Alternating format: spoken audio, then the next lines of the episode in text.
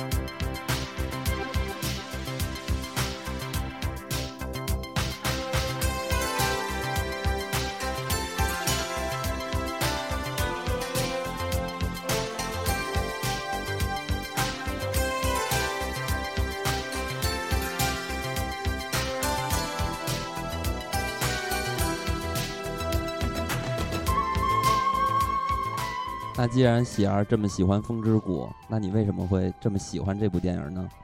其实是因为两个原因吧，一个是出于电影方面，一个是出于我自己。嗯，呃，这个角色纳乌西卡就是咱们的女主人公。嗯，她是我认为在这三部里面最出彩的一个角色，最有光环的一个角色。嗯，啊，她代表了女性的智慧、宽容、感性和坚韧，还有博爱嘛。嗯，然后这个风之谷里面有很多的角色，也可以理解为。各方就很多方的势力，嗯，纳乌西卡他代表的这一方其实就比较去理解大自然。另外还有一个女主人公是很强势的，她叫做库夏娜，是多鲁美西亚的公主，对，就比较有侵略性、比较野心的一方。嗯，然后还有呃，像这里面的很多角色，比如说那个大师是叫尤巴。嗯，有把还行。边境的第一剑士。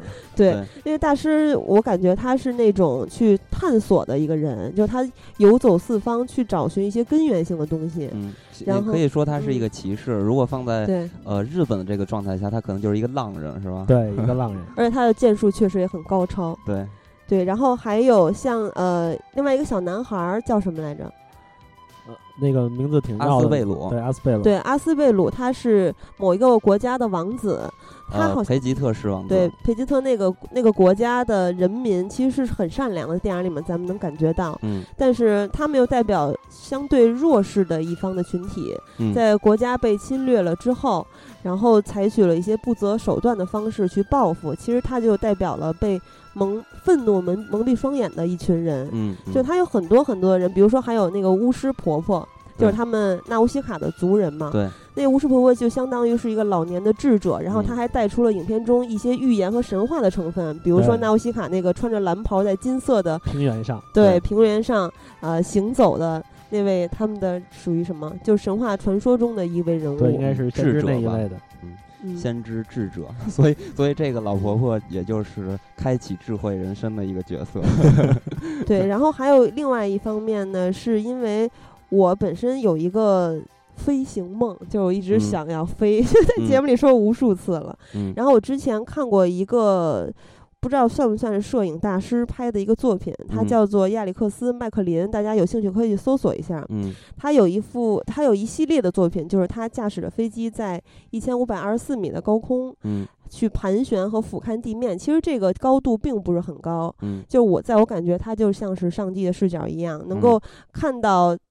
可能看不到很多的细节，但是能看到很多的秩序和混乱，还有人在大自然之中去建设的城市啊，或者军事基地啊，或者是农田啊，这些其实就是，呃，我觉得跟这部电影有一点点像是人和自然的相处的一个方式，还有一个安全的距离吧，可能是在寻找。对，然后这些照片它表现的不仅仅是美，还有就是人们在这个现代文明社会里面镶嵌在大自然中。就是让我感觉极其震撼，就是那种低空盘旋的感觉，在电影里面就是纳乌西卡使用的那个飞行器，我当时看的时候直接就燃了，就在小时候看的时候就兴奋了。那个飞行器我觉得跟很多咱们后来所谓看到的科幻电影里面也不一样，很简单，就是一个翅膀，然后就在低空飞行的时候能看到大地，嗯，然后这个感觉我觉得就非常接近于我的飞行梦想，因为我也不可能飞，嗯。但我觉得这里边儿呃，关于这个飞飞行器啊，我觉得特别符合纳乌西卡这个人设。你想啊，它这个飞行器其实更多的是在利用风来呃让它去飞行嘛。所以呃，这个纳乌西卡其实它是有一种超能力在它的体内，它可以与大自然去接触。其实呃，不知道大家知不知道，其实《风之谷》这部电影它之前其实是一个漫画的形式存在的，而且画了有十二年。呃，其实是世界观各方面都非常庞大。其实，在电影所表表现出来的部分，可能只。达到了漫画的三分之一，就很很少很少。描述了一个主线，对，很少很少。如果大家看过漫画的时候，会发现，其实，在漫画里边，纳乌西卡他自身的这种魔法能力吧，是特别强的。我觉得他也不是魔法，就他很有灵性，他可以和人类所不能交流的，比如说自然或者生物，对，去交流，对，王虫和等等。对，我的意思就是说，用魔法来形容一下嘛，在漫画里边，他这种。能力是特别超强的，也就是说，他可以直接的给你表现出来，他有自身具备的这种能力。所以呢，呃，我们在看这个《风之谷》的时候，就发现纳乌西卡这个人特别有意思。他不单纯是一个呃女性的形象，可能是呃宫崎骏在这个女性上投入了很多很多的色彩，比如说。呃，在咱们主流看的一些呃这些英雄电影吧，可以这么说，因为纳奥西卡在这个片子里边也算是一个女英雄嘛。对，她要保护她的族人，还要去跟大自然产生联系，她就像一个桥梁一样。对，这个纳奥西卡这个女女性英雄的形象，其实她是比较全面的、比较完整的。咱们看，比如说啊，咱们稍微有一个不太。符合的不太对等的一个比喻，也就是这个漫威的英雄，那些其实说白了就是以暴制暴嘛，对吧？对，没没有什么非常超前的思想，就是他的利益不高。漫威的英雄代表的是他们自己的那种正义，那是一种非常狭隘的东西。对对对，但是咱们在看纳欧西卡的时候，它是一种大爱，对，他可以呃牺牲自己来换取和平，甚至是去救他的敌人。对，但是我觉得在这方面，他更有意思的一点，也就是宫崎骏在他身上强加了一点，就是他是这种超现实的一些能力。你觉得这个色彩和这个故事一下就变得特别完整。首先，咱们在看这个故事的时候，刚才喜二也说到，里边会有一个，就那个老婆婆。给了他们一个启示类的东西，给他们一个传说。其实他的这个世界观，其实他也是，呃，建筑在一种文明上，或者是一种宗教形式的东西上，所以让这个世界观好像变得更加的，呃，恢宏了，就那种感觉。他那个电影开头的时候，字幕就说了嘛，就说人类的文明破，就是破败崩溃千年之后，嗯，然后人类处在一个什么样的环境？一个对。被毒气包围，被福海包围。风之谷是因为仗着海上面的风，然后能把那个瘴气吹到他们那个山谷之外，然后才能如此的繁荣。对，所以刚才小黄说到的这个福海，我觉得这是也这个片子里边最重要的一一对一个元素吧。这个福海它也是打破了人们对大自然的一种定义或者一种常识吧。对，可能大自然更多的就是在人类的眼里，它就是一种资源，呃呃，被人类任意的宰割去开采之类的。对吧？但是在这个片子里边，大自然也被它赋予了一定的色彩，就是它，它有一种呃想要去，就表面上我们看到的，可能它是在去报复人类，但实际上不是。大自然有更大的怀抱和胸襟，它在去拯救人类，他在拯救地球，可以这么说。是电影里面不就是吗？他跟阿斯贝鲁一起从那个假的淮阳翼上。坠到那个福海的最深处，对，然后不是从流沙陷下去了吗？然后纳乌西卡发现，其实福海是在对是在净化这个自然。当他们掉入那个福海的下下表层嘛，然后我就觉得哇塞，这个世界简直太完整了，太美好了。然后当时纳乌西卡被感动哭了，你也哭了，很多人我忘了，反正这部电影是这三部里面唯一掉眼泪的。对，但是在在我少年时代看的时候，最喜欢的其实是幽灵公主。嗯，这回变成了风之谷。其实纳乌西卡她。之前我说到，他我觉得他很有魅力。一个是，呃，他的很多特质，比如说宽容，咱们可以体现在他不会去报复、杀害他父亲的去仇人啊等等。还有就是，呃，比如说他的理解。嗯，我觉得他在这部电影里面起到的这个跟大自然之间的关系，让我觉得最合适的形容词就是理解。嗯，比如说他自己的那个地下室那个小温室。嗯，啊，他。在那之前就已经发现了一些福海的秘密。当他进入到福海了之后，还有他之前第一次去探索福海，去跟王虫沟通和交流的时候，嗯，那用各种方式去这个，呃，阻止王虫去捣毁他们的村庄等等，其实都是在理解。嗯，他就他们是在建立在一种，呃，寻找人和自然达到一个平衡的一个状态。其实我觉得这个纳乌西卡。可以说就是宫崎骏自我的一个化身，是吧？我我觉得他其实是超越了宫崎骏的啊，是吧？对，我觉得 纵观吉卜力的电影，吉卜力的电影大部分都喜欢以女性为主角嘛。对对，呃，可以说纳乌西卡是，呃。最完美的一个了，对，就是没有后面的女主角，没有一个能超越她的。这也是宫崎骏个人最喜欢的一个女性角色。对，嗯，而且我觉得里面还反映到了一些，就是我在生活中最有感触的事情，比如说福海，它的表面是非常恐怖的一片森林，没有人敢去的，然后很多人都想去报复这个。像那个强势的公主，她是采用征服的方式。想去消灭福海，嗯，然后可能一切重新开始吧，嗯，但是其实福海的本质又完全相反，就跟咱们人在看很多事情的时候，只能看到你想看到的东西，或者说是表面，对。这就像是宫崎骏在嘲讽人类的那种肤浅的视野，人们只看到福海带来的瘴气，但没有深入的了解它，不了解它其实是在给把自然再还给人类。对，或者说人类一直想去报复它，但是没想到，呃，其实，呃，之前的一切所有的根源都是自身造成的。对对。所以我觉得这在这个片子里边，宫崎骏创建的每一个角色都是特别有深刻的含义所在的。你比如说，咱们在电影里边，还是说到这部电影，可能信息量还是稍微小一点，相对于这个漫画来说啊。其实，呃，就这个库夏娜这个女公主，嗯，她其实，在漫画里边可能。呃，怎么说呢？她可能因为她作为一个女性嘛，然后其实她的皇室其实她有几个哥哥，然后她的哥哥呢，然后就各种呃阴谋阴谋诡计，对，然后就陷害她之类的。然后其实她是非常有能力的一个女强人，但是呢，呃，也许是像喜儿说的一样，她被这个仇恨蒙蔽了双眼之类的吧，或者说她作为一个女性，她有一点女性的思想的崛起，所以她需要呃。赢得这个皇位来征服来彰彰显自己的实力，对，来证明自己。所以说，其实他也是一个很可悲的人物。呃，当然他付出了很多努力，也。呃，咱们在眼里看到，咱们眼里可能也是在用另外一种方式去呃帮助人类在这个生呃地球上能活下来。对，其实我如果像我没有看过漫画嘛，在听金刚讲述这个故事背景，可能在漫画里面更为复杂和庞大。嗯，在我看电影的感觉，最简单的就是现在生态面临问题，然后人类的村落一个个的被腐蚀，然后呃，他们起纷争的原因只是因为。大家都是在想办法去解决这个问题，但是办法并不相同，所以会产生很多的纷争。但其实背后是有很多的权力的纷争的。嗯嗯，所以说表面上咱们在看待这个片子，可能它只是一个环保题材，但其实不是这样的。就像刚才小胖说到的，其实宫崎骏他对于反感一些人类吧。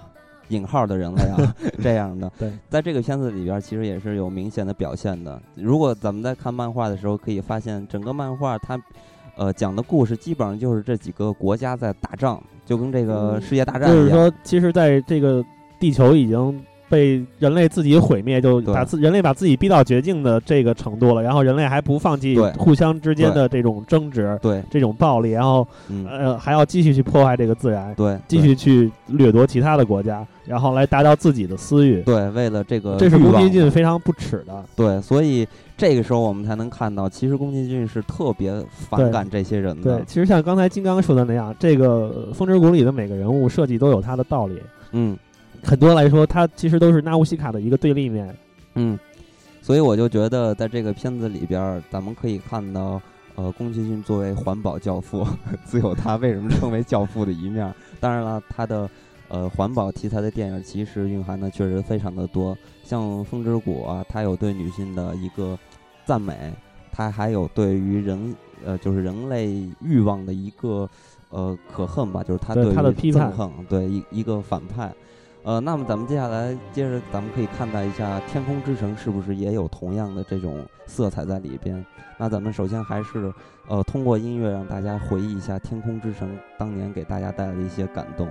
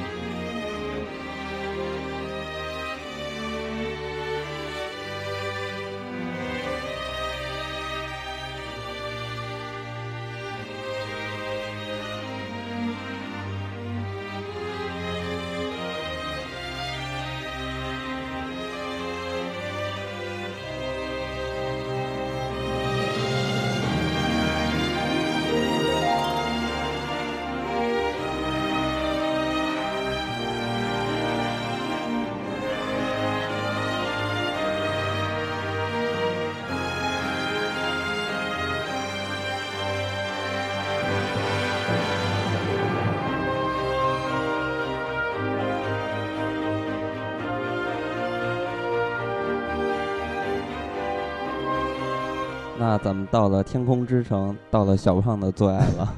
小胖可以说一说为什么特别喜欢这部电影？嗯，我最早看这部电影的时候是大概我上初中的时候，这是我看的第二部，呃，就是吉卜力的电影，宫崎骏的电影。嗯，我记得，呃，那个那个时候好像孩子们都开始喜欢上这种就是宫崎骏的那个电影，那会儿已经很出名了嘛。对。然后我第一次看的时候，就那会儿其实还小，看不太懂，只觉得是一个很浪漫的那种，呃，英雄救美的这样的一个非常传统的故事，奇幻色彩特别浓的。对。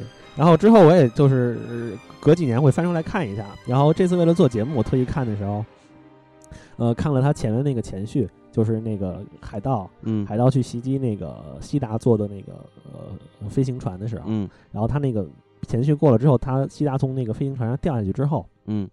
刚才那首呃《天空之城》主题曲不就想起来了？我当时又燃了，就已经觉得鼻子有一点酸了。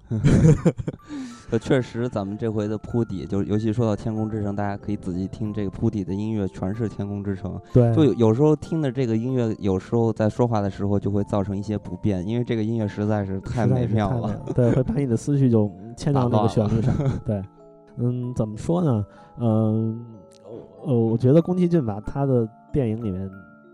对这种美好的东西是有一种描述的，然后我觉得他在《天空之城》里这一点体现的是非常的突出的。嗯，他不是像那种，呃呃，《风之谷》里那样对纳乌西卡刻画的那么那么完美。这个电影里的西达其实是一个很弱小的女孩子。对。然后，但是她会为了爱啊，为了一些就是宫崎骏认为的世界上人类拥有的真正美好的东西而去努力，然后去奋斗。嗯。当然，我觉得这个片子除了。里边的人物真的是特别的有意思，之外，我还觉得这个片子的想象力真的有点让我吃惊。可以说，这个也是跟宫崎骏的呃人生有很大的关系。他们不是，他们家不是造飞机的世家嘛？对，他自己也有一个飞行梦。然后你可以看出来，宫崎骏对这种飞行器，然后对这种呃遥远的梦想的那种那种憧憬。他在很多他的电影里面都有主角飞行，各种电影里面都有飞行。对，尤其是这个红猪最能体现他对于这个机械的一个迷爱，还有飞行的一个热爱。看咱们看的这个《风之谷》和《天空之城》里面都可以看出来，他的飞行器其实不管科技的水平如何啊，呃呃。造型上其实都是很粗犷的，就是有点像接近蒸汽朋克的那种非常外露的齿轮，然后对用用蒸汽去推动。对你说是大飞船嘛？但是我觉得那个海盗婆婆开的那个小飞艇，就是类似于蜻蜓的那个小飞艇，还挺可爱的。哎，正好说到这个海盗婆婆，海盗婆婆叫朵拉嘛。这个名字就能反映出这个人真正的一个性格，其实是非常善良的一个人物。嗯，呃，其实，在这个片子里边，我最喜欢的就是这个朵拉这个怪婆婆。怪婆婆有很多点是让人感动的地方，就尤其是她不是把他们压着嘛，就压着这男女主角，然后去天空之城去寻找宝藏。然后他们俩在那个上面放哨，然后他还有那个窃听器，不是窃听器，其实他们就是一个沟通的装置，然后忘记关掉了，他俩说悄悄话。而且那个婆婆很厉害嘛，她是刚开始她追逐这个飞行时，也可能也是通过破译这个军方的密码，对通讯的密码，然后才去找到这个船的。是很有能力的一个海盗。而且你看他虽然抢飞船的时候很凶，但其实你能看出来他们用的武器都是用的都是催泪弹，没有没有用那种杀伤力很强的，就是。其实是但是很善良的，这个凶猛的，或者说其实是一个至情至性的婆婆，嗯，跟她比起来，她的三个儿子显得特别懦弱。但是三个吧，好多哦，对，好多，但是非常非常可爱。就我觉得最逗的就是他们想跟人表白的时候，结果发现大家全在里边干活呢，就是是很单纯的一面。你看，其实这些海盗刚开始是以反派的形象嗯登场的，然后他们也对主角进行了追逐，但是在追逐之后，他们。不管是达成了共识还是怎么样，能够互相理解。对，所以在这个片子里面，其实我们发现真正的呃宫崎骏他的着力点，去批判的着力点是在什么地方？就是在军方。这其实也跟宫崎骏曾经小时候的呃经历是有关系的。刚才说到了，就是小芳刚才说到了他的伯父，应该是就是反正在他家族里边的人吧，去日式都是这种家族企业，造飞机的嘛。他造飞机干什么呀？就是为了。就是为了中国。宫崎骏的童年就是在战争中度过的嘛？对，是给那个日本的帝国，呃呃，军国主义那个送送这个武暴力机器嘛，所以他从小就非常反感这些东西。所以说，其实他的童年也是相当于一个被毁的童年，但是好像他在童年时期就一直在。呃，想象欧洲的一方乐土，所以他很多电影的背景地也是其实是在欧洲。所以他在日本就是小时候啊，他就是不爱太说话，呃，他觉得很多人跟他的想法不一样。然后当时的日本就是非常的疯狂，大家都非常的疯狂。而且呢，当他成长了之后，他发现这个东西的问题到底是在什么地方？其实也不能单怪呃日本自己。如果你看呃美国对日本放的核弹之类的东西，他会觉得那问题是不是美国？然后他就去再去找这些东西，其实牵扯的东西是非常非常多的，是很难用主观的一个状态去评判的事情。所以我觉得。这种可能童年的影响，还有他对这些问题的反思，造成了他在之后吉卜力动画里面普遍的，不管是这种像咱们今天说的这三部，其实都是人与自然，或者是人与人之间的冲突比较激烈的，表现出来比较激烈的那种那种电影。刚才像他比较柔和的那种《千与千寻》，或者是其他龙猫，嗯，包括红猪那种，嗯，其实它有一个不变的主题，就是对人性中的恶的批判。对。但是，嗯，在通过《天空之城》，我们可以明确的发现，其实或者说其他的电影，咱们都可以发现，他对于真正批判的那一类人，就是更多的是军国主义，还有这些军人的身上去着力去表现的。在这个片子里边，呃，有一个大将军，那个大胖子，就是穆勒将军嘛，穆罗将军。这个将军就呃完全被宫崎骏呃描述成一个非常贪婪的人物。他们上了天空之城，而且特别傻，什么都不管，就去挖宝藏。对，所以说你可以看到，呃，宫崎骏对于这些东西的着力，呃，就是对他对这种暴力和贪婪是非常的反对，而且我我记得宫崎骏小时候身上发生了一件让他特别难忘的事情，就是当年他的家庭就是状况还是不错的家境，因为不是造飞机之类的嘛，所以他们也不需要送上战场跟人打仗，所以呢，当那个美国轰轰炸日本的时候。他当时就因为家里有车嘛，开着车就往回跑，就跑逃离这个地方。然后在路途上，他遇到了一对母女，啊母子还是母女吧。然后他就是这两个人，然后就跟他们招手，祈求他们让他们拉着他一块儿离开这个地方，因为这涉及到生命了嘛。但是呢，呃，因为当时的状况非常非常的危险，所以没有人为他们停下车。然后宫崎骏就看着他们，然后就走了。所以在这个事情对于宫崎骏心里造成了非常大的影响，他他特别憎恨这种人类的或者说是暴力啊，或者说是欲望的这些东西，所以呃，宫崎骏呃，咱们能看到的这些东西，其实都是他非常主观的一些呃自我的认识，这也是我觉得很多电影儿呃对于宫崎骏电影表现的。不一样的地方，因为咱们可以看美国的很多像迪士尼的电影吧，它肯定就是建立在一个商业基础上。对，但是宫崎骏的电影就不是这样了。宫崎骏电影其实有一个非常有意思的地方，也就是说，他的电影就是让咱们引导咱们入门吧，就是我们看这个电影，哪怕你看不懂这个片子所要表达的东西，但我一样会觉得这个片子非常的有乐趣。这是因为他电影里边的那些创造力和幻想。还有他非常浪漫的那些乱七八糟的东西，呃，当然了，呃，如果你看完这个电影，你就会呃陷入思考，也也就是说，其实走入宫崎的电影是非常容易，但是出来你就会难了，因为宫崎骏的电影其实利益还是非常高高的。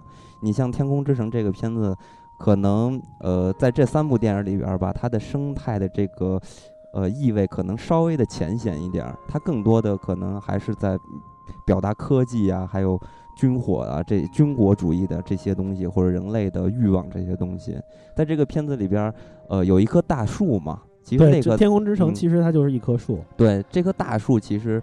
呃，我觉得它主要是通过这棵大树来表达对于大自然的一种敬佩吧。天空之城就是金刚说到大树那一段的时候，就是最后纳乌西卡跟那个反派他的那个远房的，应该说是表哥吧，穆斯卡，嗯，对话的时候，那时候穆斯卡拿手枪指着他，让他告诉他那个天空之城，这让他交出那个飞行石。对，然后纳乌西卡跟他说了，说，嗯，根要扎在土壤里，和风一起生存，和竹子一起过冬。和鸟儿一起歌颂春天，不管你拥有多少武器，也不管你操纵了多少可怜的机器人，只要离开土地就没有办法生存。嗯，西达当时就认为，呃，这就是当时他们那个就是高科技高度繁荣的拉普达王国之所以灭亡的原因，就是因为他们高高的飞到天上，他们只依赖于科技，他们远离了土地。嗯，所以。其实宫崎骏是非常憎恨现代文明的。其实我觉得他刚才的那段话，就在我理解最简单的就是四个字：落叶归根。就是我们还要最本源的东西。对，而不能脱离。呃，你像其实我还联想到了空岛。就是为什么我现在在看《天空之城》没有原来那么喜欢了？可能就变成一个科幻迷了。因为我现在，我特别希望它的结局最后变成在上面有另外一个世界继续的繁荣长盛下去。就其实也违背了宫崎骏创作的初衷了。其实这个宫崎骏的这种像解说那种落叶归根、脚踏实地的精神，在他制作动画中也有体现。呃，他是非常讨厌那种用电脑去绘画的。他每次的吉卜力的动画都是用手绘，用彩色铅笔。对，但是你看他营造出来的那种。画风确实是与众不同的，那那种最自然的色彩，那是宫崎骏的一种本能的表达。其实我觉得这正好是表现出宫崎骏一种非常呃真诚的表达，因为真的是很少人去这么去制作，现现像现在的工业体系下，很少人去这么去制作一部动画片了。因为大家都知道，动画片其实是非常非常累的。如果电影就比如说是三十帧吧。每秒三十帧或者二十五帧，那我画十分钟，你想想得有多少张啊？而且是非常非常痛苦的一件事情。而且看《天空之城》，我前两天重温的时候就觉得，它的画风还有画面的精致程度，从现在来看一点也不落伍。嗯嗯。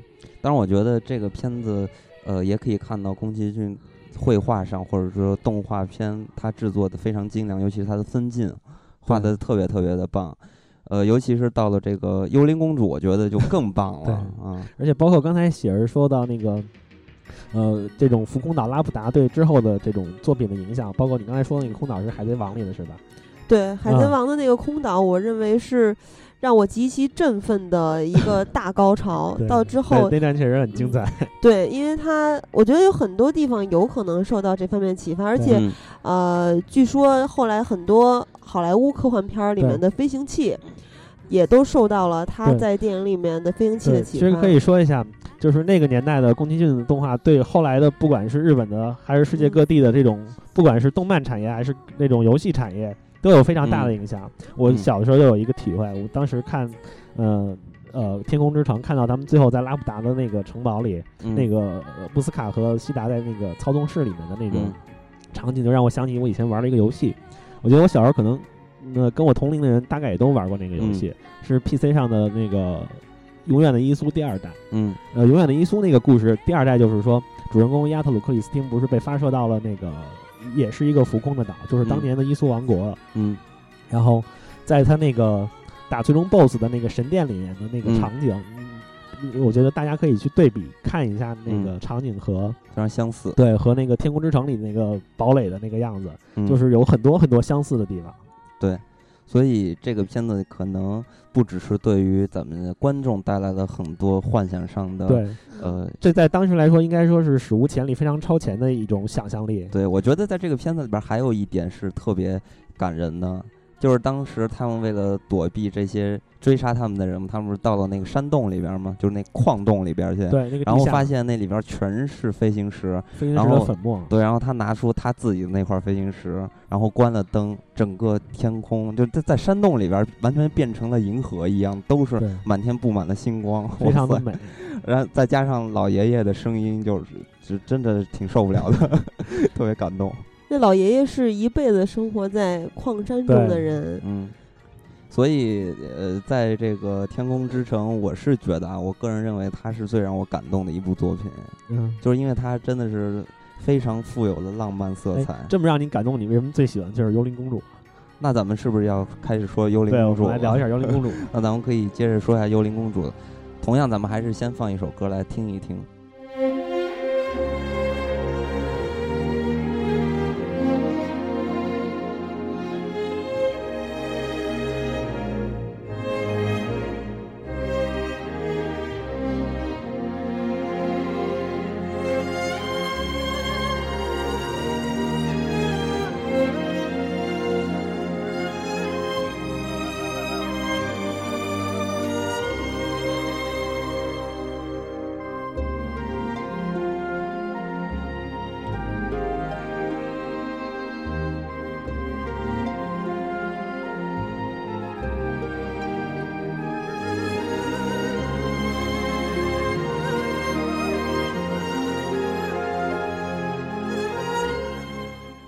听这个音乐，我觉得这就是非常有说说服力的一点，确实音乐特别棒。我听到这一段的时候，就不得不感叹这个久石让大师的功力啊。对，但是呢，如果单从音乐方面来说，我为什么就最喜欢这部电影？当然是丝毫没有说服能力的。所以我还是要说一说我个人的观点，对于这部片子为什么这么喜欢。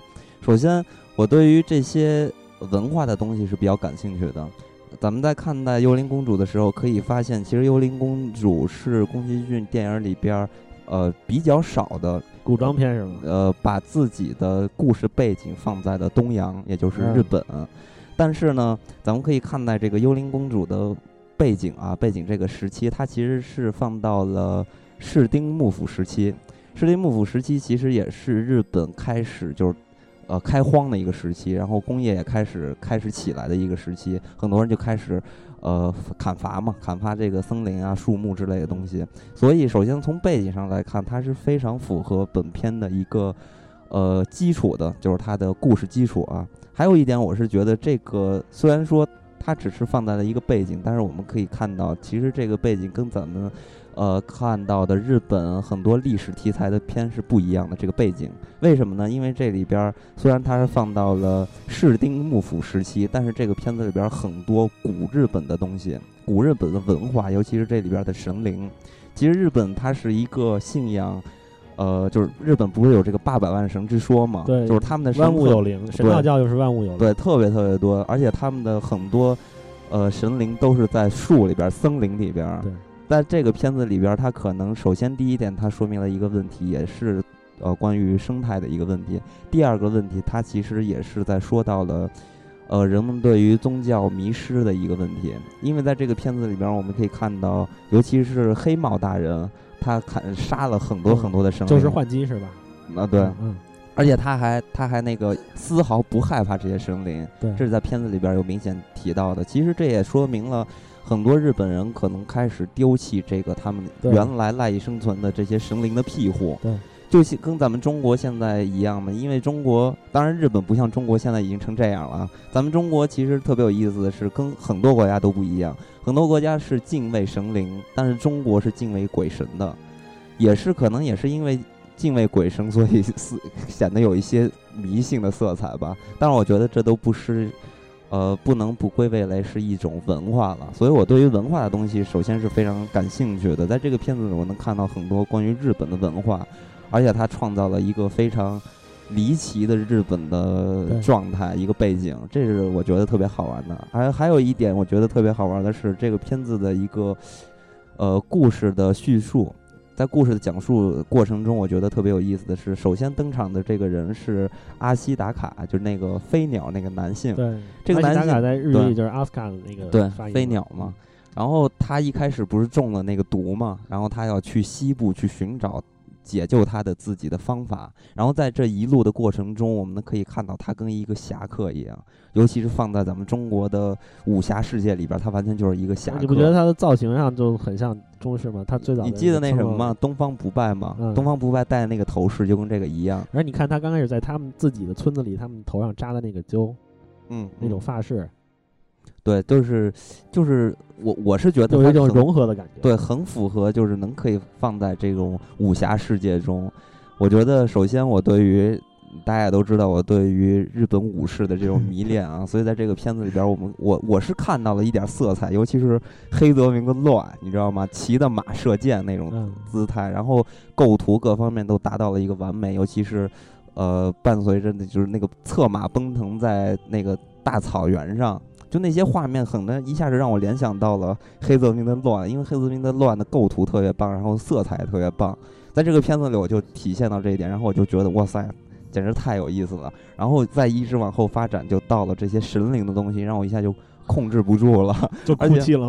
没有哭泣，有一点感动吧。因为我是觉得，我觉得印象最深刻的是这个山，他不是一直想手刃黑帽大人吗？然后他有一次在突袭他、刺杀他的时候，然后从那个房屋跳下来，然后拿拿那个他是一个匕首嘛，然后砍在了黑帽大人身上，但是黑帽大人拔出了他的武士刀，然后梆就砍了一剑。卡的那一剑那一下，我觉得我操，简直太帅了！那因为那个姿态完全就是日本武士那种风格。大家可以看黑帽大人的这个服装，就可以看得出来，他穿的这个和服完全就是男性的武士的那种服呃服装，而不是女性的那种服装。所以这个片子里边，首先这三个主人公都特别喜欢，但是我更喜欢黑帽大人，因为黑帽大人这个人物他其实。呃，有很浓重的那种武士精神嘛，而且，而且他确实，呃，被画的非常的漂亮，有点妖，其实。对，所以我对于这个片子，除了这些环保它的一个高非常高的利益呢，我还是觉得这个片子融合了很多很多东西，在细节上非常出众。对，所以我觉得这个片子是我特别喜欢的片子。当然，这个片子，呃。呃，我相信对于宫崎骏来说，也是他自认为是一部特别好的作品，因为当年他拍这部片子就为了要 退休了，要退休了一次嘛，所以也看得出来宫崎骏对这部片子其实是非常满意的，而且我也是特别特别喜欢这部片子。其实我记得我原来看宫崎骏的电影，可以说是一口气看下来的，就当那个。呃，连续剧那么看的，所以一口气一口气看的有有点麻木了。但是回回过头来再重新看待这个片子的时候，我真发现这部片子它的这个各方面都是非常完整和突出的。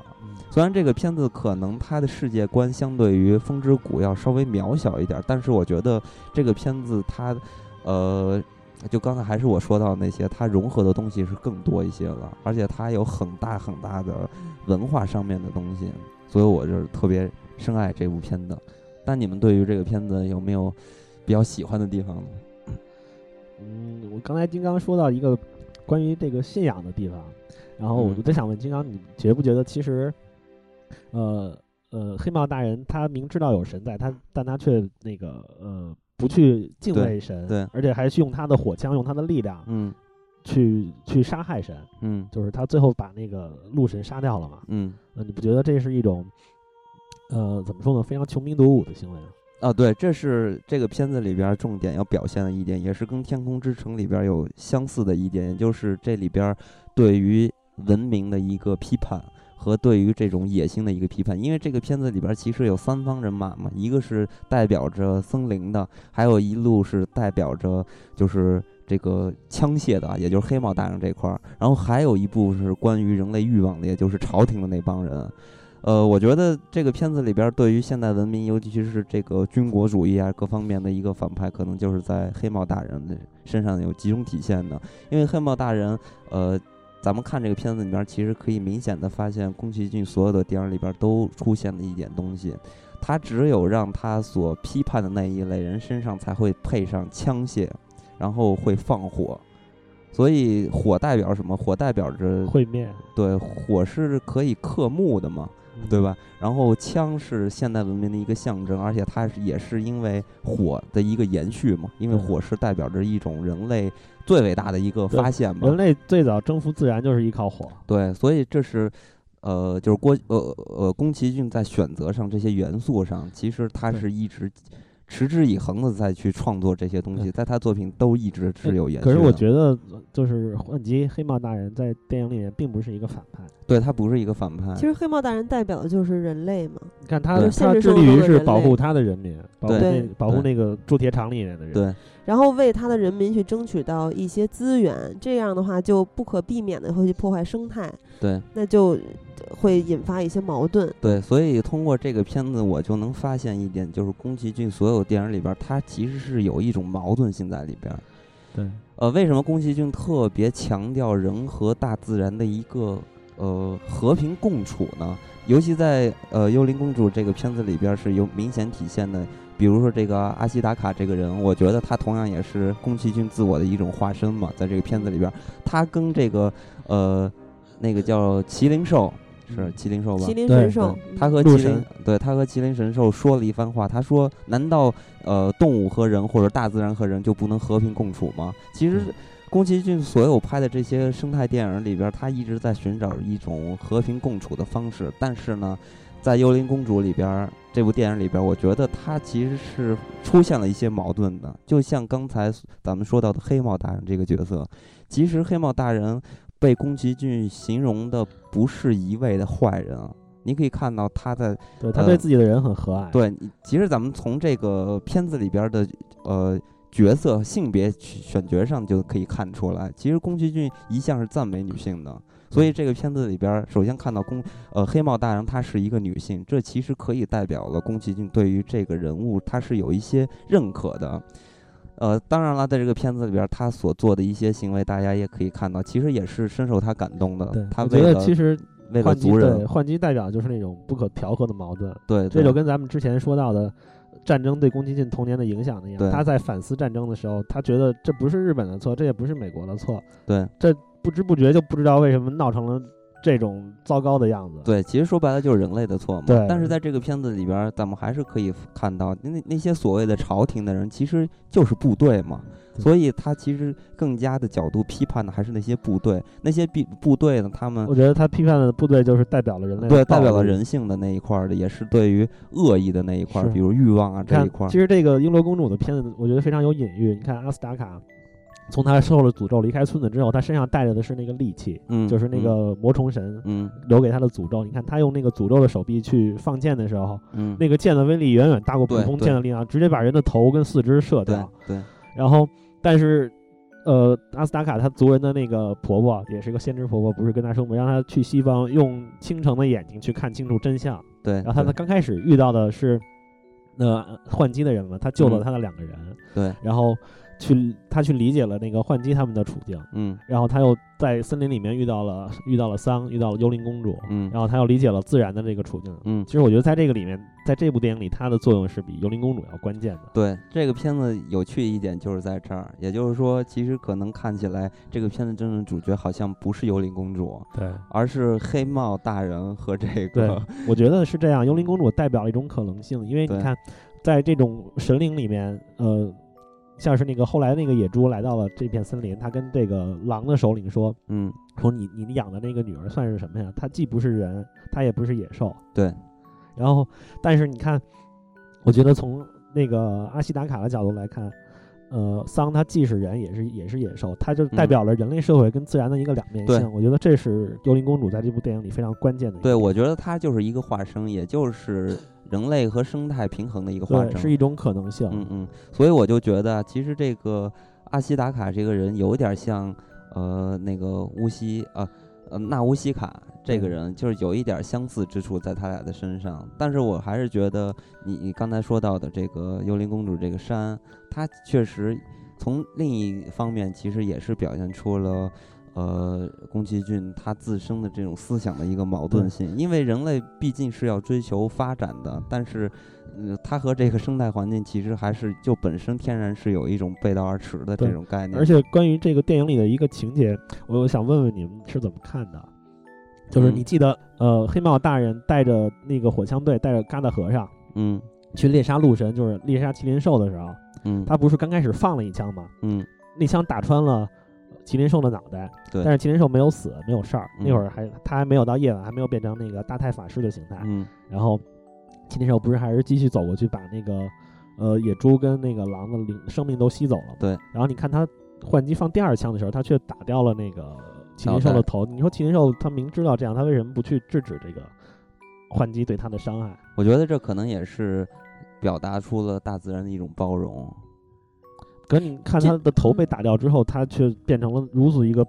暴力的神，他吸不就是吸掉了那个森林的生命，吸掉了他碰到的一切的生命。嗯，我觉得它是一种代表着对人类的惩罚，一种让人类去自食恶果。嗯，因为他在之前其实也给了人类机会，比如说他在第一枪射的时候，其实他正在变成无形的神态，就那个形态嘛。他把他的枪长满了花和草。对，在那个时候，他其实是动摇了一下的。你可以看到那个黑帽大人，但是后来他又放了一枪。嗯。也就是说，他是对人类彻底失望了，是吗？对，我觉得他其实，我同意喜儿的看，我觉得他其实是给了黑王大人一次机会。嗯，其实我是这么看待的，因为在这个片子里边，呃，这个麒麟神兽啊，它本身有一种能力是吸取生命嘛。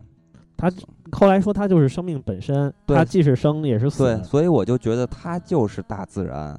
你你看啊，这个大自然既然能赋予咱们人类生命，它也一样可以剥夺人类生命，就跟咱们现在看到的自然的灾害是一样的。它给咱们带来的一切，它都会无情的把这些东西拿走。所以它本身啊，它就是有那个凶残的那一面。所以我觉得它这么做。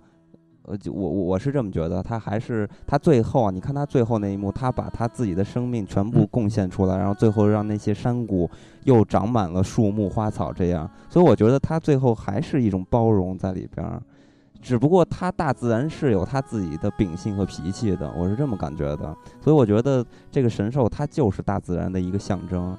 而且他最后的那一呃，去夺回头颅的那个过程中，也让其他的人类，比如说就是更激进的那些朝廷的人类，或者是呃那个什么什么官员去侵占黑帽大人他们那个村落的那个官员，看让他们见识到他的力量，嗯，也得以让这个纷争结束。虽然我觉得这一部的悲，就是这一部的结尾悲剧色彩更重一些，是一个短暂的结束。哎。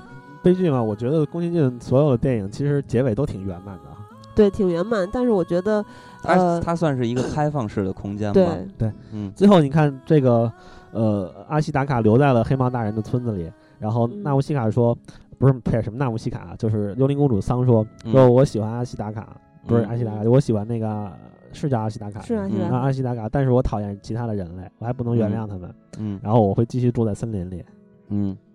所以，但是我总是认为，就这一部的结局，就之后还是会有人类去不断的想要去掠夺资源，去征服。我觉得那那是肯定的。你看我们现在不就还是这样了吗？对，所以我就，呃，通过这类电影啊，我觉得引出来一个话题，也就是这些电影真正它的力量是有多大的？因为有很多环保题材的电影，在咱们来看待的时候。就是它真的有实际的意义吗？还是说这些导演只是为了，呃，树碑立传，给自己成为一个有名的导演？我是有一种关注，然后让大家臣服于我的这么一个呃手段？还是说我是真心实意的，我想拍这个东西，我要表达自己的观点？如果他想表达观点，我觉得可能一部电影的力量并没有那么大。所以我觉得这个东西又说回到了人类的这种。卑劣的本性，就是说，明明可能创造出来东西，你可以把它看得很美好，但是人会猜忌，人会不相信，人会觉得你这么做是为了目，为了有获得获得利益或者获得名声，是有目的的。人类永远无法抛开这种成见，去像纳乌西卡跟虫交流，像是幽灵公主跟大自然那样的交流，没有没有这样坦诚的这一个空间，所以我们才会一直这样。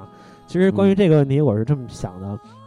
我觉得宫崎骏的这些电影，或者说他所传达的这些理念，嗯，对于这个世界来说，可能并不能让我们人类的社会因此就变得更好，就变得不去破坏自然，或者就怎么样。嗯，但我觉得他起码会让一些人受到感动，比如说让我们会去反思这个问题。嗯，这是一种反向的把人类从深渊里往回拉的力量。嗯，它虽然可能并不能阻止我们继续的堕落，但它还是起码他做了。嗯，这我觉得是非常值得敬佩的一点。嗯，对。所以我是觉得刚才所说到的那些，我相信会有一些人是那样的人，就是 手段嘛。但是我觉得宫崎骏应该不是这样的人，因为通过他的作品可以看得出来，而且，呃，他不只 是在电影上有所关注的。其实宫崎骏他是一个社会家，对社会活动家，对他会参与很多社会的活动。我记得以前看过一个新闻，他为那个日本的慰安妇事件向中国跟韩国道过歉。嗯，而且他曾经。上大学的时候也会去抗议游行啊之类的东西，所以我觉得他是一个非常真诚的人，而且他现在都白发苍苍了，长得跟肯德基爷爷一样。慈祥。对，我记得喜儿之前跟我说了一个采访的那个故事，他说，呃，喜儿那个是怎么说来着？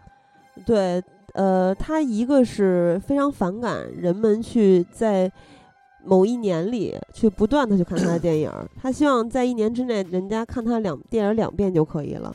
还有他，他所有的电影都是建构筑在真实上的，有真实再加上奇想。他特别反感那些纯粹虚幻的，呃，去虚构出来的世界。但是其实也正是因为他的一些力量，他的作品的影响，而导致现在除了日本不，其实他他反感的是日本的那些，呃，纯粹的呃，可能科幻呀、奇幻这样的故事，还有极其过度繁荣的现象。但其实他也可以说他是一个始作俑者。然后还有他特别。呃，哦，还有他真正希望的是，原话好像是希望杂草统治世界，就是人类真正的毁灭。他希望日本沉没在海底，他希望曼哈顿变成一座孤岛，然后他希望什么日本的某个电视台长满了这个苔藓，然后人类最后全部被灭绝。但他说他不能够在他电影里表现这些，他还是希望给青少青少年留下一一线希望。就像你刚才说的《幽灵公主》啊，或者所有他的电影里面，最后都会给一个。比较圆满，比较圆满的结局。他还是会在电影里歌颂一些非常美的。但是他真实想法是希望人类走向毁灭。呃，你们想象过他说的那种杂草统治世界的感觉吗？我在现在很多动画里面，其实还有电影里面也会描述这种末日的场景。对，比如说看到过，也想象过。你看，包括哥斯拉，咱们前两天前去年啊，咱们一块看的那部哥斯拉，嗯，你记得吗？就是那个老爸重新回到了他们之前被破坏的那个城市。对，那就相当于是杂草统治的一个一个世界，那种那种末日的景象。对，其实关于宫崎骏这种对人类的厌恶，我之前看他作品的时候不太能理解，而且包括呃那会儿有一段时间我挺烦吉卜力的，一个是因为喜欢对喜欢吉卜力的人太多了，他们天天都嚷着宫崎骏，就把它变成了一个标签儿。嗯，然后呃，我觉得他们也许并不明白那个宫崎骏想要说的是什么，他们只是觉得看宫崎骏是一件非常。当当时来说是非常流行的事情，popular。嗯，然后，嗯，我我那会儿就因为这种事情觉得，呃，而且他太多的后面的像是《平成离合战》吉吉卜力的其他作品，嗯，然后包括那个《千与千寻》那样的比较柔和的作品，他也其实也是在说这种人的不好，人的那什么。嗯，对，所以很多人也会觉得宫崎骏的电影有一点说教，对，有一点说教。我当时也很烦，但是可能随着时间的推移，还有这个成长的经历，我我现在。非常的欣赏他的这种看法，我在某种程度上跟他是，就是挺 挺相似的。主要是小芳现在有点反人类了，是，我也觉得人类其实挺烦的，而且我觉得不管是什么人，就是不管是什么物种，还是什么其他的任何的生命也好，都是有始有终的。我觉得人类也许灭亡是一个趋势，嗯，但是我们是不是因为现在这种过度的物质欲望而加快了自己灭亡的速度呢？其实临近，其实接近于灭亡。这三部里面最符合的应该就是《风之谷》了，《风之谷》其实世界已经毁灭过对对，那是一个世界性的灾难。然后，但是我觉得《风之谷》相对于其他两部，尤其是《幽灵公主》，他们两个都是讲生态的嘛。我觉得给人的希望更多是因为，呃，他去探寻这个本质，去求本溯源，最后找到了，呃，一个沟通和理解的方式，最后给人家的给就给人类的希望更大，去去重新可能能够恢复生生态。我同意写着这个观点，确实这三部片子里，要说结尾最有希望的，哎就是《风之国》。对，它算是第二次文明了，因为人类可以重新开始了嘛。对，呃，其他的可能就是在此基础上，可能人类会。立马又变，就他野心又庞大起来，开始征服，对，呃，这个森林、大自然之类的东西。所以，天空之城它设定成那样也是很合理的。就是如果天空之城一直存在的话，那总有人类会再去，呃，寻找那个科技，寻找那个科技，然后去用暴力去统治，想统治全球。嗯，那我觉得，呃，通过这三部电影。呃，其实宫崎骏的电影其实还是挺多的嘛，但是这三部电影基本上可以说到宫崎骏很多很多的共性，就是他的电影里边。嗯。所以咱们其实可以，呃，把这三部电影联合起来一块儿去寻找一下宫崎骏关于创作的一些东西，或者他的理念和他的表达。对，其实我看完这三部，第一个问题就是，我就想当时想不明白，为什么他的电影里面的主角都是女性啊？你们觉得呢？嗯，我觉得这首先是宫崎骏。首先，咱们先要认可宫崎骏对于女性的一个赞美。其实，咱们呃上回跟小芳做一期节目《岩井俊二》嘛，不是也说到了岩井俊二对于女性她也是有一种赞美的。但是我还说了一句，他达不到宫崎骏这种级别，因为宫崎骏的少女就是他里边电影里边的少女，简直就是充满了能量，然后充满了正能量，然后完全就跟一个神一样，一个天使一样。嗯。呃，但是我觉得这其实幕后也是有原因的。咱们看这个龙猫的时候，其实是最有明显感受的。它对于儿童啊，或者对于少女，因为龙猫它是一个儿童嘛。然后呢，咱们在看待宫崎骏，比如说《天空之城》啊，还有这个《风之谷》之类的这些片子，咱们也可以看到那些呃里边的女性角色，她都是少女。其实这个少女有很大的。意义啊，就尤其是这个少女，就年龄段这块其实是非常有意思。因为宫崎骏的母亲就是常年患这个疾病的，所以他跟母亲这个时间处的一直都时间相处的时间不是很长。所以呢，他首先他对于母亲这种定义吧之类的东西，他可能是有一种向往，然后呢，呃，继而而然呢，他就会对于女性会有一种崇拜。对。呃，其实这点最主要表达的就是龙猫在这点表达的是非常明显的，所以咱们放过来来看这三部电影，其实也可以发现呢，这是我觉得他为什么是这样。我觉得从他自身的经历上是可以找到一些呃线索的。对，我觉得是这样的，呃，因为可能相比男性来说，女性是一种更柔软、更缓和的那种存在。就是你像男人一般男人接触世界的方式，在宫崎骏的笔下描述，大部分都是站着。是硬碰硬的去接触这个世界，不管是对人、对同类还是对自然，都是以用那种暴力的机器、战争机器和他们的那种强硬的手段去接触这个世界。而女性，看她在宫崎骏的笔下，她的女性基本上都是那种很柔和。当然，幽灵公主有一点特别的，幽灵公主因为是跟人类的憎恨，但是她对自然那一方面也是非常柔软。她对她的狼，包括她对那个对他们并不友好的那些野猪的神灵，嗯，其实也是非常的照顾的。我觉得它是一种可能比起，呃，男性那种阳刚的那种，嗯，更有说服力，对它更更容易让人去接受，就是更缓和一些。对，宫崎骏自己说的就是，他认为在这个现实社会中，男性的名声其实并不好，因为大家认为在男性开枪的时候，就好像开枪是他们的天职一样。而且你看到很多的电影或者是现实中，男性去追求自由和独立是怎么？讲述的都是他们怎么去打败敌人，怎么去血流成河。然后在男性的世界里。再去呃对敌的时候，讲究一个斩草除根嘛。但是女性她描述的这些角色里面，在对不不管是杀害自己亲人的人，还是杀害自己族人的人，都讲究一种宽容。这其实就更有母母性的光辉。这会被我觉得会被很多的那种男子主义者嘲笑为妇人之仁。不过确实这么安排，它是有一定说服力的。但是我觉得通过本片呢，我觉得它更有一点这种。呃，特别奇幻的、梦幻的色彩在里边。如果作为一个女性的话，所以我觉得，首先我们在看待这些电影的时候，会发现，如果是一个女性的话，更好看，更容易接受。而且他的电影其实都很感性。对对。女性是呃，相男性一般代表理性嘛，女性代表感性。而且女性有又很有灵性。你像幽灵公主这个角色，或者是纳乌西卡这个角色，由一个男性来扮演，你想一想都会觉得非常的奇怪。嗯，所以呢。呃，首先这是第一点，就是他的电影里边都是女性，嗯，但是但是在女性的创作上，就这个角色的创作上，我我觉得还是有一些呃更有意思的地方。就刚才我说到的那个《风之谷》里边，这个纳沃西卡，她是有一点类似于魔幻色彩在自己的身上嘛。其实这也是她跟别人去挖掘女性的这个角度还是不一样的。你可以看到宫崎骏在挖掘这些女性的角色上，其实是。更加的有一种认同感和赞美感，就是相比于其他的抛去了这些性别之争的这些观点来看待的话，他更加的去热爱女性的。在这个片子里边，他们都是有一点超能力的。你比如说，最经典的应该就是《魔女宅急便》了。这个片子那个是魔法的范畴，包括哈尔的移动城堡那也是有魔法。对对对，就是说他直接就这个就很有说服力嘛，他就是直接就有一点魔幻的色彩在里边，就是他创造的这些女性人物啊。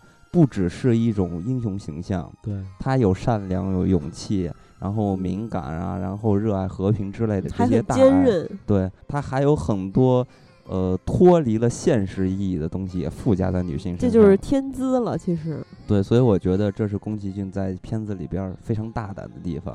哎，说到《风之谷》，我想到了有一段情节，还有包括就是纳乌西卡身上还有一个特点，就是他是敢于去牺牲自己的。对，嗯，我对一个镜头印象特别深刻，就是他不是跟着那个呃库夏娜那个公主，然后要本来要回他们的帝国嘛，然后在那个途中他不是被袭击了嘛，嗯，袭击然后飞机坠机的时候，他不是去救他那个剩下那几个人质的同伴嘛，就是同样是风之谷里面那个老爷爷那几个老头子，嗯，然后当时那个呃他们那个呃运输机超载了嘛。超载了，然后纳乌西卡为了鼓励他们，他在那个有瘴气的情况下把面罩摘下来，然后对他们微笑，为了让他们看到自己的表情。对，然后还有包括最后他带着那个小王虫站在那个虫群之前，嗯，然后最后是通，相当于是通过牺牲了自己的生命，然后换来了这这两个种族之间的理解。对，这是非常我觉得这样的勇气，其实某种程度上来说，它是超越了男性的。对，就这就是我说的非常感动的地方，这特别让我感动。那我觉得这是宫崎骏呃比较明显的一点，也是非常直观的一点，就是主角女性嘛，这是他对于女性的一个赞美，是非常非常直观的一点。但是我觉得，呃，其他呢，他还有很多很多的贡献，咱们可以接着再去发掘一下。我觉得接下来可以说一说这个对于自然的这一点，这不过这一点咱们刚才一直也都在说。其实，对于在他的影片里边，他对于自然或者大自然的一个热爱是非常明显的。这刚才也说到了，但是我觉得它里边还有一点，对于大自然，他对于大自然有一种创造力，这是很多人在拍。呃，就环保题材的电影可能与它不一样的地方。你比如说，咱们最常见的环保题材的电影，很可能更多的就是纪录片吧？纪录片多一些。对，那个就是非常非常理性的，用数据去说话。对对。但是咱们在看待宫崎骏的生态电影里边，我们可以看到这些大自然被他变得非常的有魅力、有生命力。是，对，它相当于是把自然赋予了人格。对，这是一种感性之美。对，所以说。呃，我觉得在对于大自然的一个创造上，或者一个设计上，对，这是对，这是它最富有创造力的一部分。所以，哎，为什么看这个宫崎骏电影一下就觉得哇塞，这个画面这么美啊，是吧？都是绿油油的这种感觉，而且咱们可以明显的看到特别有意思的就是。但凡有人类的地方，或者他批判的那帮人的地方，你可以色调永远是灰。对，那个颜色永远是灰的。这点，尤其是在《天空之城》有明显的表现。《天空之城》，你记得吗？一开始他们那个，呃，村落里边乌烟瘴气的，特别特别的灰。然后他们到了这个《天空之城》那个浮岛上，那个岛上啊，那个上层。对，什么都没有，就一个机器人，还有那些树，我觉得那个太梦幻了，那个地方。对，那在我看到那儿就觉得我已经不行了。对啊，我就觉得太感动了，尤其是那个机器人还救那鸟嘛，对，保护那鸟，我觉得那段真的是太神奇了，那个真的让我觉得有点控制不了，特别特别优美。嗯，说到自然，我觉得其实咱们这三部今天说的这三部电影里面的共性就是，呃，一个共享，我认为就是。呃，把自然跟人类做了一个对比，而且是之间的冲突是比较强烈的。这里面尤其是天那个风之谷和幽灵公主显得更更激烈一些，因为它有那种比较大规模的战争场景。虽然天空之城是很局部的，但是它在最后，嗯呃，西达在呃在天空之城的那个操纵室里面讲的那一段话，其实也阐明了人与自然的这么一个对立面。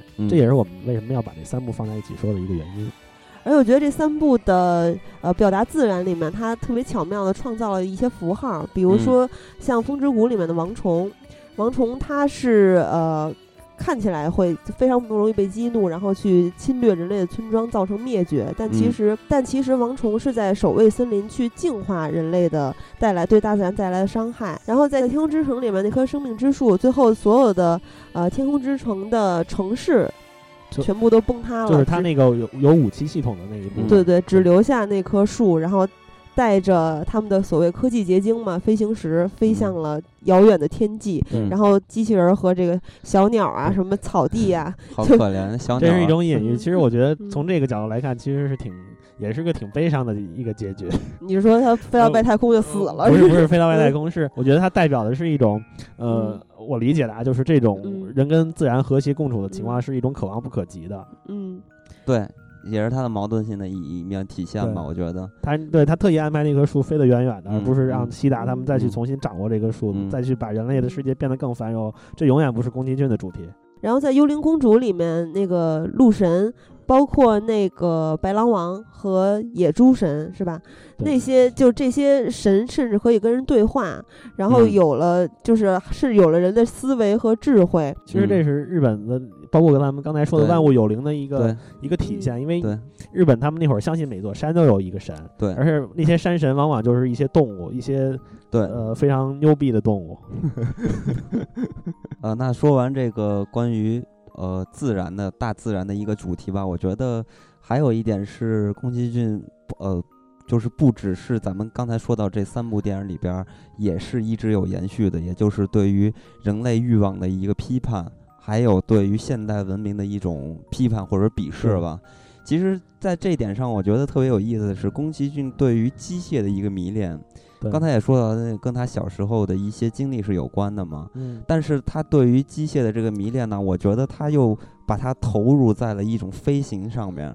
对，呃，他认为飞行是很美好的，是自由的。对，所以我觉得，呃，宫崎骏的电影里边呢，就关于人类批判这个，咱们就不用再说什么了，因为太太直观了。咱们可以说一说宫崎骏电影里边永恒的一个呃表现或者一个主题吧，就是飞行嘛，飞翔。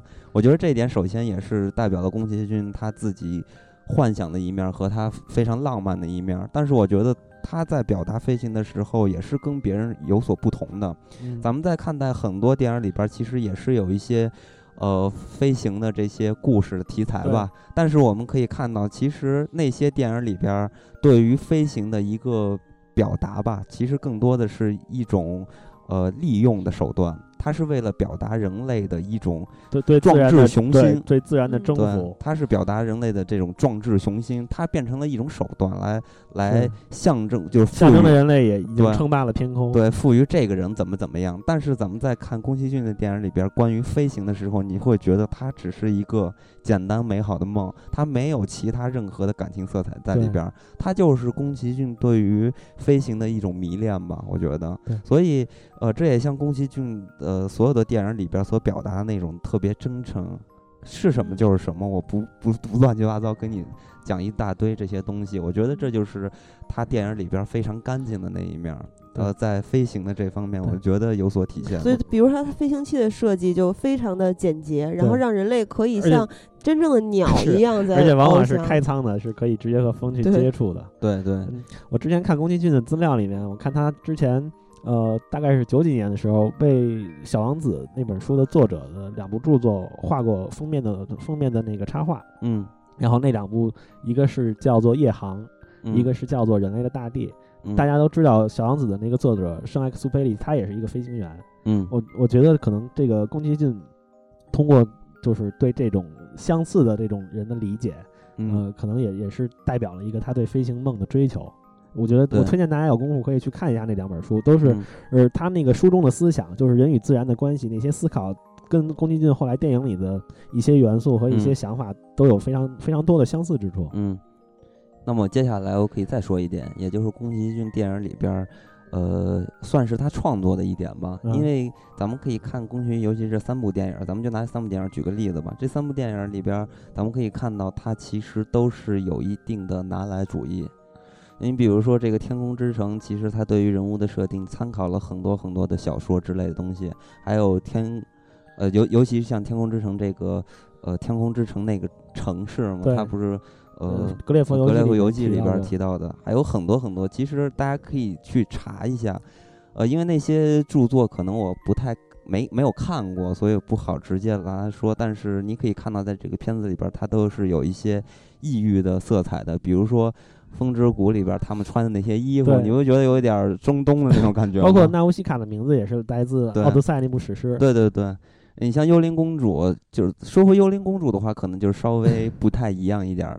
它是取自于本土的一个呃背景嘛，但是呢，咱们也可以看到，他对于本土进行了再创作，对，就跟他对于西方主义，就是西方的那些色彩拿过来一样，都是进行了再创作。幽灵公主刚才也说到了，他加入了古日本的这些东西，所以就让这个世界啊，或者让他的动画片里边出现了很很好的那种特别异域的色彩，有一种新鲜感。对，这也是为什么宫崎骏的电影。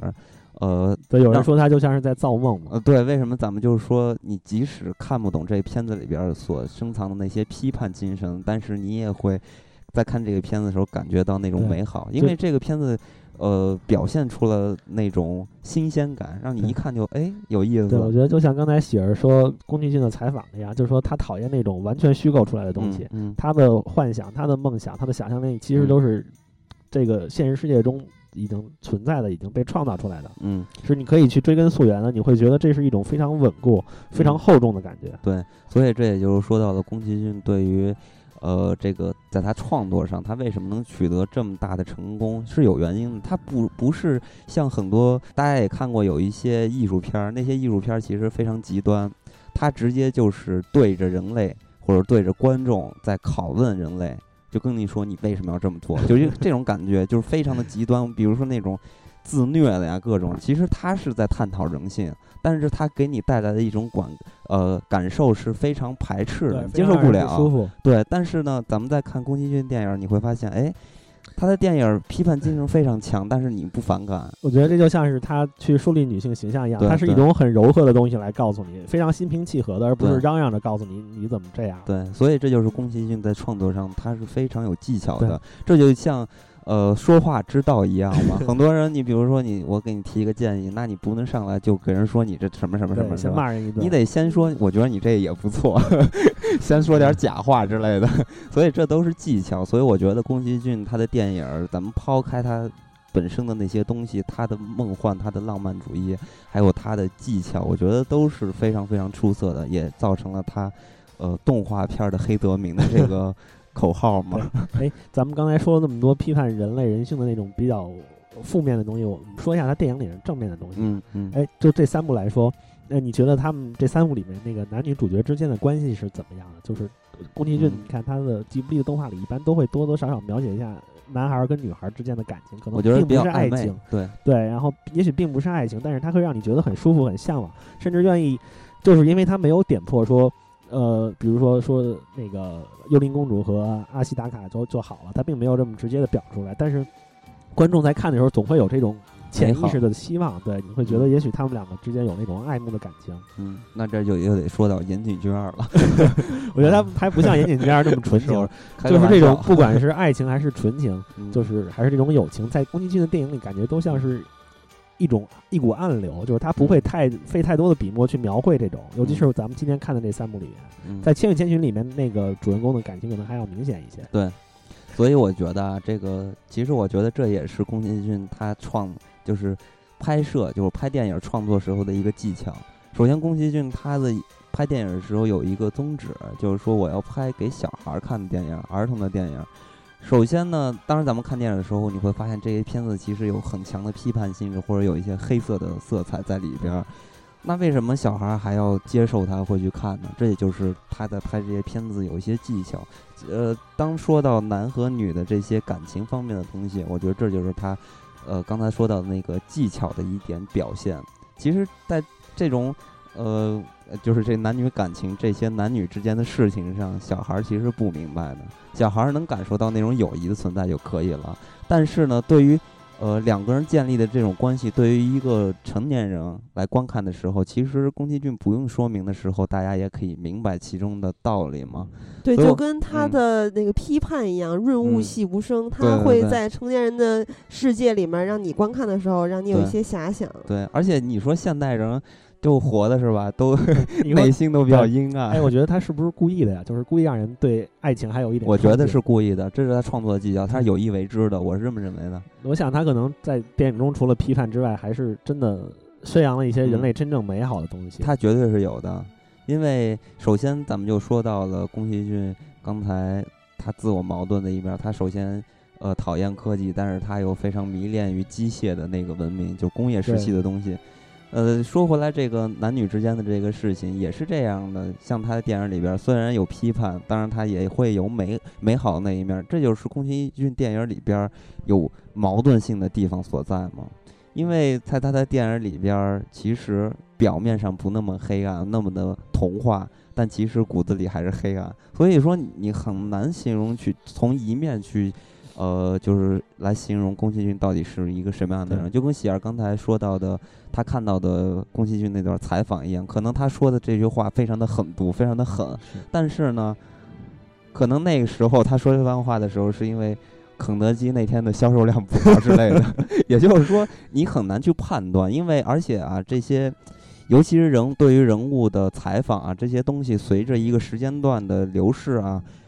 呃，他自己的观点都会有所变化。我相信宫崎骏本人可能也是矛盾的。对啊，所以他本身就是矛盾的，而且每一个人都是矛盾的。矛盾也是第一生产力嘛。对，你看，虽然他恨人类，他讨厌人类，但他同时自己也是一个人。对啊，他就是。这是这是一个对他，我没有办法真的站到自己同类的对立面。嗯嗯。所以也就是说回来，宫崎骏的电影远远不能拿“生态”二字来涵盖，就或者来概括他的片子。对啊，他的电影非常的有意思，而且是。呃，嗯，比较庞大的吧？就你看他的世界观是非常庞大的。刚才咱们也说到了，像《风之谷》里边，它的世界观建立在一些宗教啊或者远古的文明上这些东西上。呃，所以这也像很多科幻片，咱们也可以看到很多科幻片为什么成功。比如说，这个。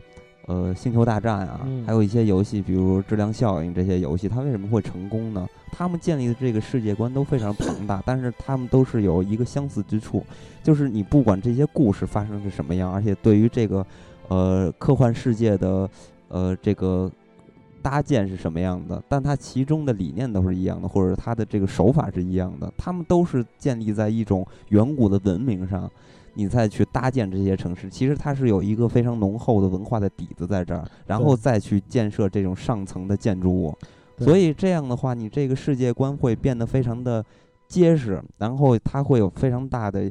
延展能力，你比如说，我可以通过原理，我可以说很多很多东西，而且这些东西可能因为每个人自己的知识的不同，你可以呃产生不同的理解。其实就是说，呃，表象背后之后，就是背后的原理其实是相近的。对，所以这就是艺术家给你留下的东西。你看这个艺术家在跟人解释我自己的创作的时候，其实他也是有技巧的。比如说。我要是遇见了投资人，就是这种，或者是 呃艺术批判家的时候，批评家的时候，我会跟他介绍介绍我的这个创作是依据着我的艺术体系的哪一层哪一层原理来去介绍。但是呢，我跟大众的时候，我尽量不会去介绍的，因为呢，我是要激发你去对于我这个东西的一个探索。因为很多的很多的艺术品啊，它其实都是模棱两可的。而且它是真正的艺术品，是超前的，也就也就是说，它带来了很多未知的东西。所以你每个人不同的背景、不同的知识，你就会产生不同的观点。所以我一直在说，有的电影为什么，呃呃，有很多人来说他，或者说骂他，啊，但是同时呢，也有很多人在呃赞美他。也就是说，这部电影会有争议。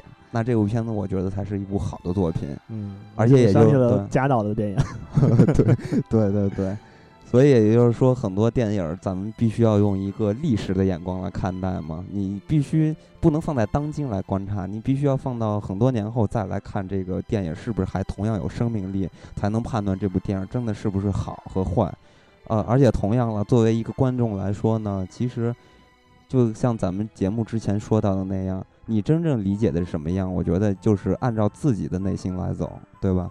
因为，呃，你自己的认识可能是有别人认识呃认识不到的地方，所以我觉得每一个人的思想和智慧都是有自己的特点的。每个人是不同的，对对对，非常无奈的事情。对，所以我咱们一定要首先要保护这个大自然的物种的丰富性，当然也要保护这个思想的丰富性。